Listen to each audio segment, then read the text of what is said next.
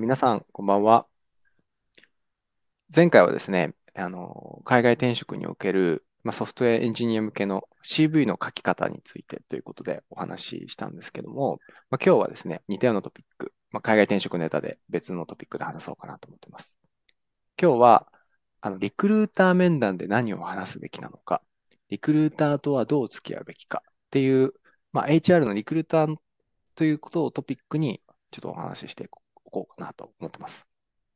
はい。はい、で、ここお願いします。はい、お願いします。ですね。で、ここで言ってるリクルーターで、今日はですね、あの、会社所属のリクルーターに、あの、焦点を当てたいと思ってます。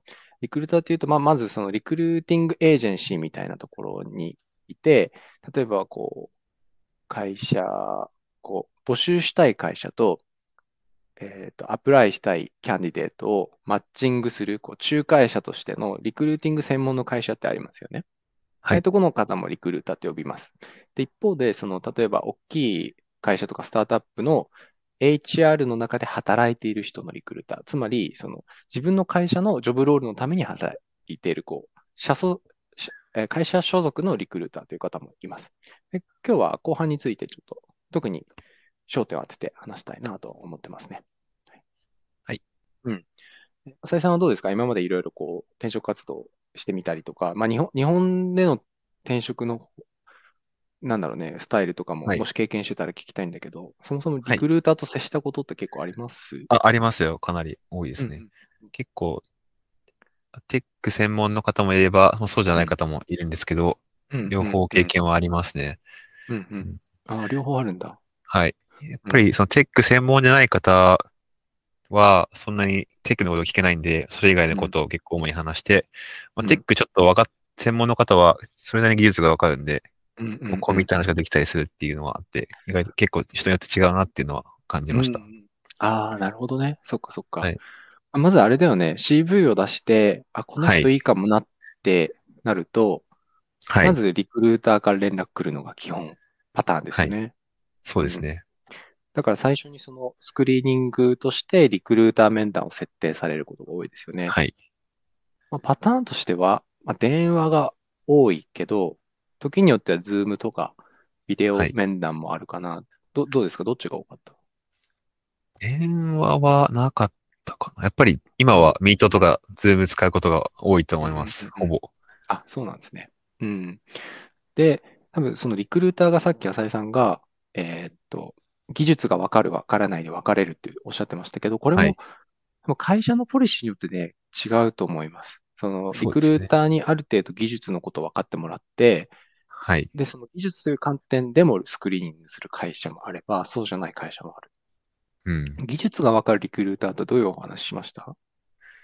と、Q&A とかありました、まあ、えっと、そうですね。大体使うテックスタックとかがまあ、分かっているので、うん、その職種、職場の中で、ロールの中で、まあ、その自分が実際にそういうのを経験したことがあるかっていうのを聞かれたりとか、うんうん、まあ、その CV の中身を深掘りとかは、まあ、そこまではしないんですけれども、うん、やっぱり、あの、全体的にどういうテックスタックを使ってて、うん、みたいなところは説明があったり、聞かれたりっていうところがありましたね。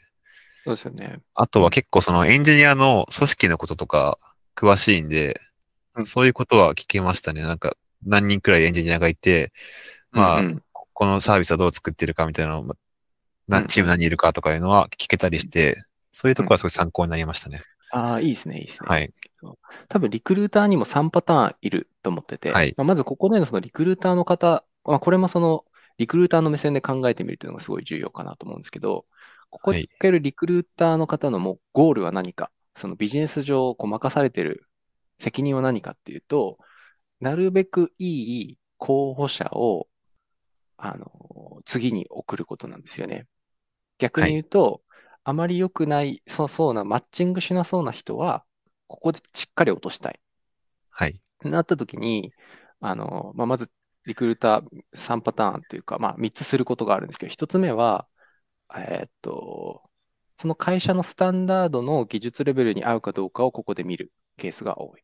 なので、例えば、Google とかメタとかのリクルーターだと、ここで技術の Q&A10 問ぐらいこう聞かれることとかありますね。例えば、なんだろうね、あの、幅優先探索と深さ優先探索の違い何ですか？みたいな、こう、一問一答で答えられるようなやつがあって、例えばこれで7、8割いかないと、ここでちょっと時間を置いてまた半年後にチャレンジしてみないみたいに言われることが多い。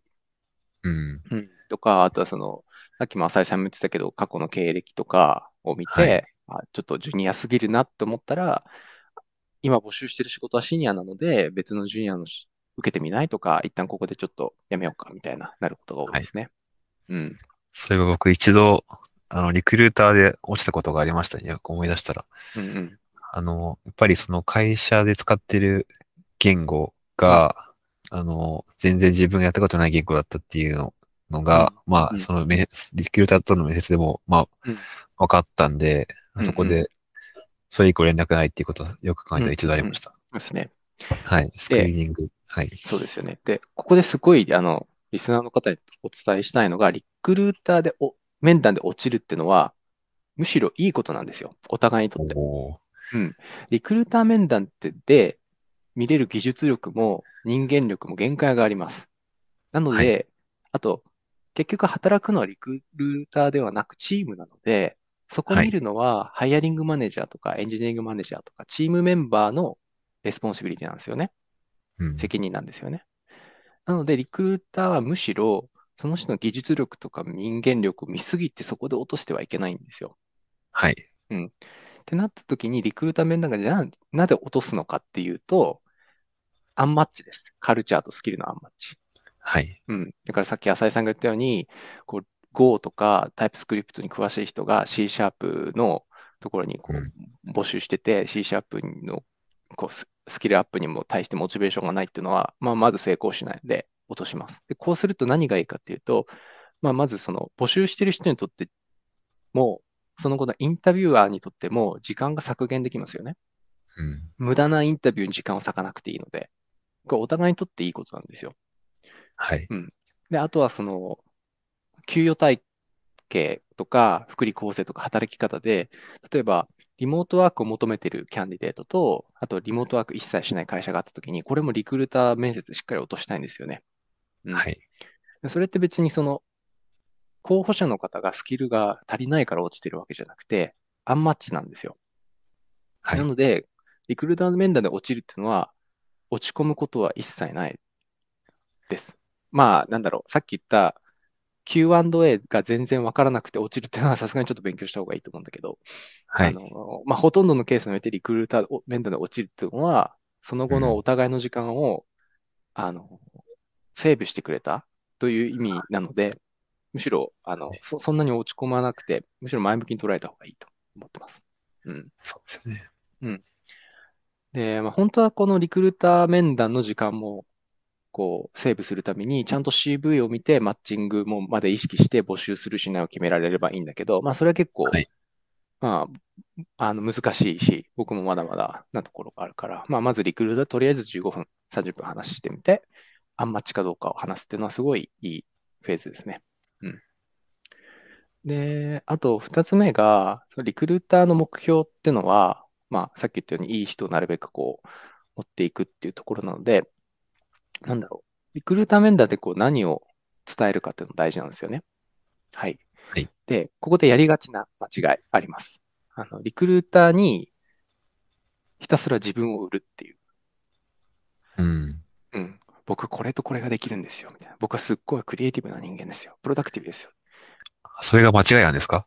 うん。あのね、ってのも、リクルーターが次に進めるかどうかを決めるのは、さっき言ったように、その、あの最低限の、ま、なんだろうね、えっ、と、スキルとか、あとマッチングあるかどうかなので、そこのバーさえ超えてれば、あの、わかん、わかる人、わかるわからないじゃないか。まあ、評価する必要がないんですよね。なんかはい。スーパースターエンジニアなのか、ちゃんと仕事できるエンジニアなのか。で、ここで給与も決まらないんですよ。リクルーターが給与権限を持ってるわけではないので、基本的に。はい。あの、チームごとの予算をエンジニアリングマネージャーとかハイアリングマネージャーが持っていて、彼や彼女らがこのエンジニアにはいくらの給与を払う、ストックオプションとか、あの RS いくら払うっていうのは後で決めるので、ここで頑張りすぎるのはあまり意味がないという。まあ、はい。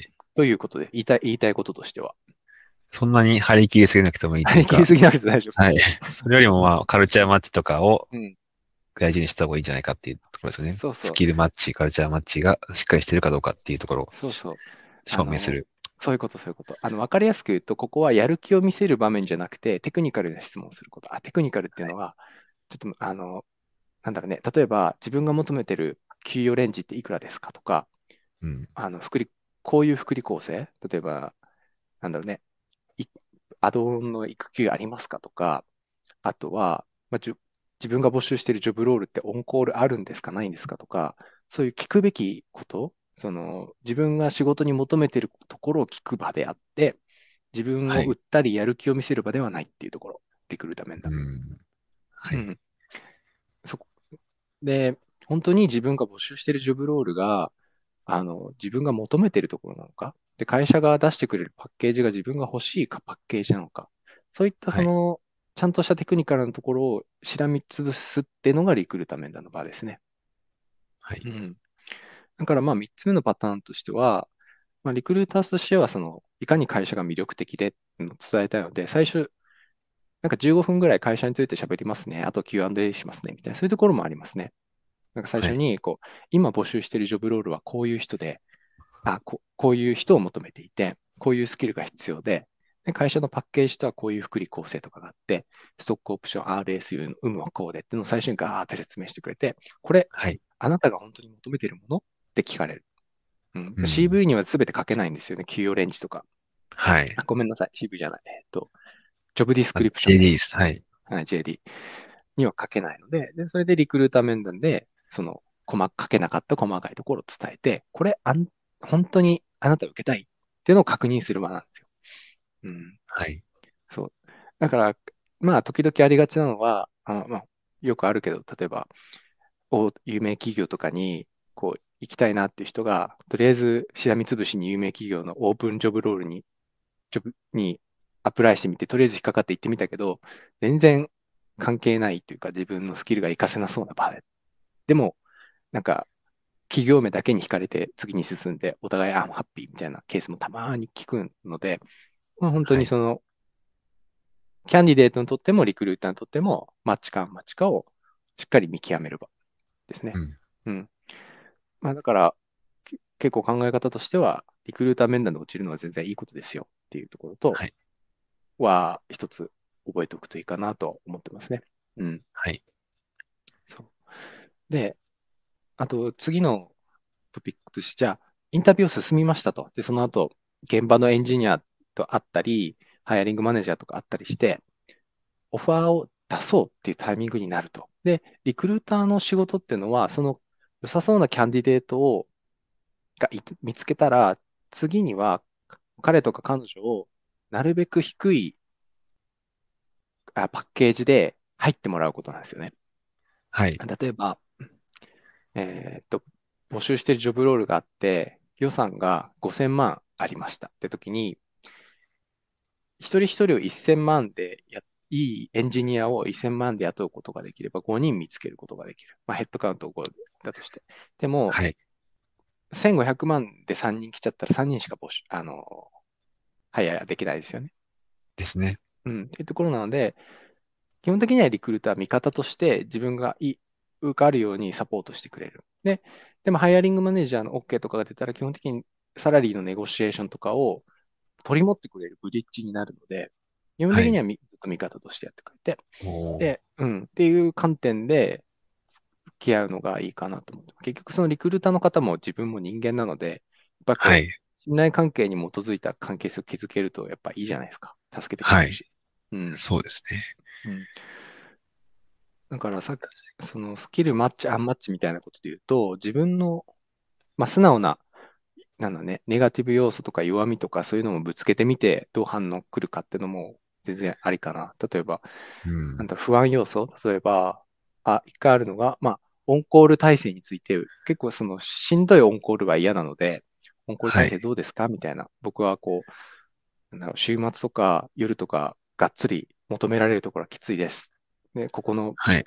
のどうですか？みたいな、なんか、こう、ところも聞くと、リクルーターは、あの、お互いの時間をセーブするために真実を伝えてくれるので、はい。うん。そういった関係性を築けるといいですよね。ウィンウィンというか。うん。なんかその、リクルーターが、まあ、仲間で味方であるっていうところで、ちょっときうん気づいたのは、そのやっぱり大きな目標としては、まあエンジニアのチームもリクルーターも、そのいい人を取りたいっていうところで、より会社にマッチして、スキルも合ってる人を取りたいっていうところで、まあ一致してると思うんですけど、うんまあリクルーターの、まあよりその細かい、なんですかね、その、モチベーションとかを見てみると、やっぱりその、実際に採用されると、うんなんていうか、まあ、インセンティブじゃないですけど、まあ、自分の評価にもつながるのかなっていうところが多い気がするんですよね。その通りです。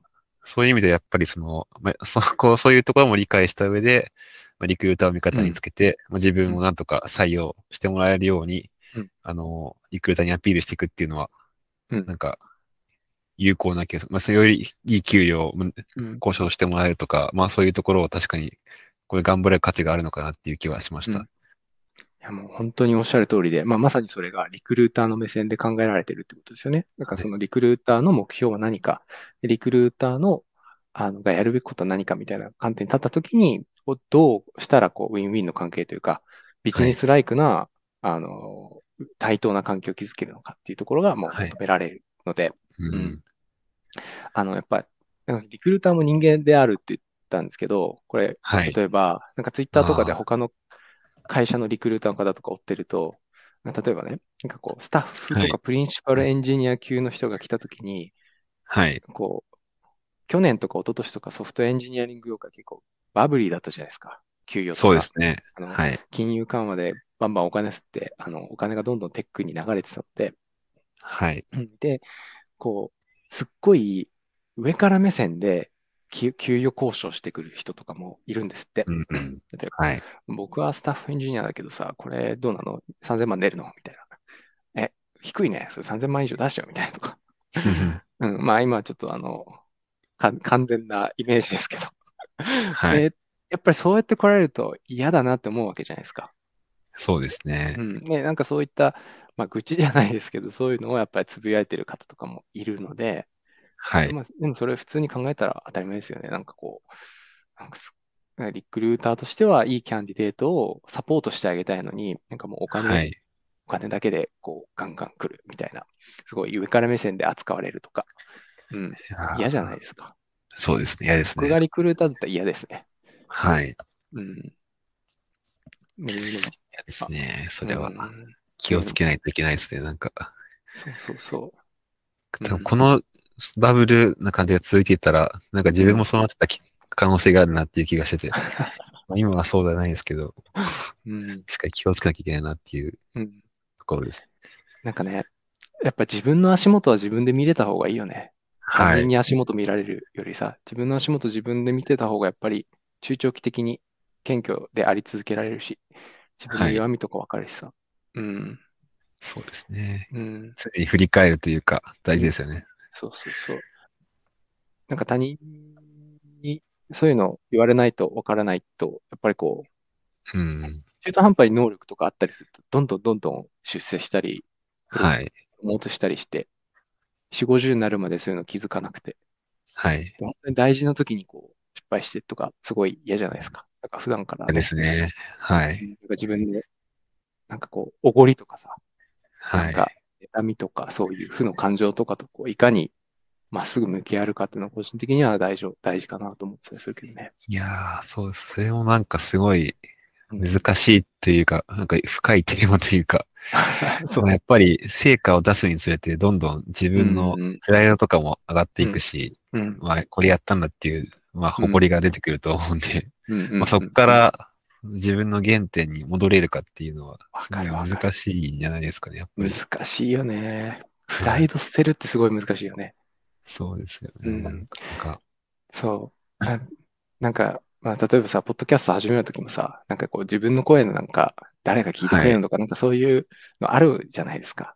でもそうですね始めてみると、なんか誰も気にしてないというか、う。うん60億人分の一人のたった一人のソフトエンジニアのプライドなんか、あの、削れたところで、あの、け社会経済に対しては何の影響もない、みたいな。そう、なんか本で読んだんですよね。構。へえ。うん。だ、なんかこう、プライドを捨てても何の影響もないので、うん、なんかどんどん捨ててこう。むしろそう、プライド捨てた方がこう、グロースできる気がするかな、なんか。うん、ね自分の殻を打ち破るというか。なんか幅を広げやすい気がしますね。あの、プライドスターがうん。まあ、一からやっていくっていうことが何度も必要になると思うんですけど、まあ、こういう変化が激しい時代だと。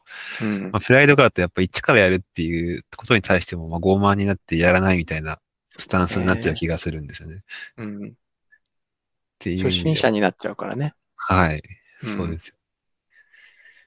うそう自分を広げていったりとか、うん。いろんな、はい、強みを持つためには、うん。常に捨ててっていうのは必要なんですかね、やっぱり。そうだね。結構その、まあ、最近 Web3 のキャッチアップとかすると、あのはい業界ってやっぱり今引っ張ってる人が若い優秀な人が多いんですよね。いやほんとそうですよね10代後半とか20代とかね。大学生とかもいっぱいいて、うんすごいなっていう。はい。うん。なんかこう、やっぱりそういった時にさ、3、40代のミッドキャリアの人が、いかにそういう若い方から、なんか素直に謙虚に聞けるかって大事だと思うんですよね。はい。俺は Web2 でき築き上げてきたから、俺が教えてやるぜみたいな感覚だったら、こう、まあ、あんまテック業界あんまいないけどね、そういう人ね。はい。とはいえ、やっぱりその、例えば大学生だけのチームが、まああるとして、もうそこに入って素直に学べるかって言われると、なんかうん微妙に難しいものがある気はしますけどね。うんなんていうか、ちょっとその、なんでしょうね。まあ周り若いけど、自分に経験があって自分にできるって状態が、うんまあどのくらい受け入れられるんだろうっていうのはすごい、自分でも心配になりますね。で基本、まず受け入れられないところから始まると思いますよ、そういうの。そうですよね。うん、だって若者からしたらそうじゃないですか。なんで自分よりスキルができないおっさんに教えなきゃいけないのってなるじゃないですか。はい。そうですよね。うん。だから、こう、信頼関係を築く価値があるというか、はい。だから頑張る必要があるというか、うんう。ん。なんか、そう、自分ができないっていう状況だからこそ、なんか、え自分が持てるスキルとか経験をバリューとして発揮していって、で、それを少しずつこう、積み重ねていって、信頼関係を築くみたいなところなので、うん本当にこう努力がいる、あの、プロセスだし、だだからそれをいくつになっても、やり続けられるって人ってかっこいいなと思うんで。そうですね。やっうんうん。ぱりなんか自分の父とかを見てると、うんまあ、かなり IT とかに疎いんですけど、まあ、やっぱりそういうところはあまりキャッチアップしようとしてこなかったっていうところがあって、まあ、なんていうか、まあ悪口になっちゃいますけども、こうなりたかいなっていう、まあ一面があるんで、その、まあ、そのテクノロジーの面ですけど、うん。まあそういうのでも自分もそこ、そうなり得る可能性があって、やっぱり今出てきてる、まあ Web3 であるとか、あうんうん。機械学習とかも結構うん。AI とかのテーマですごい重要になってくると思うんですけど、うん。まあそういうところにもいずれ勇気を持って足を踏み入れていく必要があるのかなっていうのはやっぱりいやー、かっこいいですね思。いますね。はい。うん。あの、この関連で一つ面白い話があるんだけど、していいはい。あ、お願いします。あの、五条カンパニーって知ってます？あ、はい。マイクロファイナンス。うん。あの、あそこの TJ さんって多分、まあ多分ブ、ブログとか発信とかもしてらっしゃるし、多分成果もすごい出してる方だから有名だよね。あの、新聞で一度読みましたね。あの、うん。特集されてるのがあって。うん。で、彼、この前なんかポッドキャスト聞いててすっごい、すごいなと思ったのが、彼のプロフェッショナルどこかっていうと、まあ、ビジネスですよね。経営ですよね。うん。もともとコンサルとか、あと PE ファンド、プライベートエクイティファンドで、こう、はいまあ、頭角を表したというか、すごい努力されてきて、で、まあなんかこう、児童相談所の、まあ仕事とか、まああれはサイドプロジェクトなのかな、いろいろやってきたと。で、はいこの。方多分今40いくつなのか知らないけど、まあ多分40前後とかで、まあ仕事乗ってるところで経営者ですよね、本業が。はい。で彼がね、あの、技術のトレンドを知るために、特に機械学習とか Web3 を知るために何をしてるかっていうと、自分でそのパソコン Mac Pro とかを買って、ソリディティはいスマートコントラクトを書こうとしてるみたいな。へで、ー機械学習も、あの、Python とか、あと Keras とか、あまあ、ある程度フレームワークを使って書いたことがあるみたいなことを言ってたんですよ。すごすっごい、あのー刺激を受けましてですね。だって、仕事乗ってて、社会的にも評価を受けて、はいで、本業が経営の人がですよ、スマートコントラクト書いてるんですよ。いやー、すごい。エンジニアでもないのにってことですね。そう。そうそうそう。いや、すごいな。うん、なんかそういう謙虚さ、まあ、なっていうかさ、あれ、そういう、なんだろう、いくつになっても学び続ける姿勢っていうのは、かっこいいなと思ったんですよね、そのユースケース。うん。それちょっと自分も聞いてみたいですね。うん。ポッドキャスト。いやー本当に良かった。うん。なんかこう、新しい技術とか出てきたときに斜め上から、なんか見る、見下ろすんじゃなくて、ちゃんとはいハンズオンでやっていくみたいな人もエンジニア業界に多いですけど、うん。はい。そうあり続けたいなって思いましたね。解像度が全然違いそうですね。やっぱりハンズオンでやるのとうんやらないのとでは。そうそうそう。で、まあ、あとそれを逆に活かして、まあ、ソフトウェアエンジニアだからこそ、例えば経済とか文化とかはい哲学とかそういうのもやっぱりキャッチアップし続けたいなっていうのはお逆に思ったね。文系エンジニアの強みですね、うんこれは。多分。強みが発揮できるところ。社会学とかね。はい。貧困は再生産されるのかとかね。教育能力は何かみたいな。そういうところですよね。うんあ、浅井さんはどう？経済とか興いや、経済はそんなやってなかったんですけど、興味はありますよ。社会学だもんね。社会学、はい。あの、格差とか、そういうテーマはすごい自分も興味があって、ああ、いいはいね。経済っていう感じじゃないですけど、はい。うんありますね。じゃあ一回社会学トピックやるか。いやー、やります。ちょっと怖いですけど、最近勉強してないんで、ちゃんとやりま、やりたいですね。家族社会学とかすごいやってたの、僕。あの、その、ああ、それやったことないですね、僕。はい。人類学とかやってました。ああ、アンスポロジーはいね。いいね、いいね。はい。まあ、ちょっと盛大に、あの、話がずれたので、そうですね。だいぶそれちゃいました。戻るあの、じゃあラップアップすると、まあ、はいリクルーター面談で落ちるっていうのは、むしろいいことで、リクルーター面談の目的っていうのは、ジョブロールに対するマッチ、アンマッチを測るっていうところですと。で、あとはリクルーターの目線とか、リクルーターの目標とかを意識して、まあ、これもリクルーターの靴を履いてみましょうというか、リクルーターの目線で考えてみましょうというところが大事ですよと。あとははい、リクルーターも人間ですので、こう、なんだろうね、対等なウィンウィンな関係性を信頼関係に基づいたリレーションを築いていこうというところでした。はい。ありがとうございます。はい。はいじゃあ今日もこれぐらいでありがとうございました。ありがとうございました。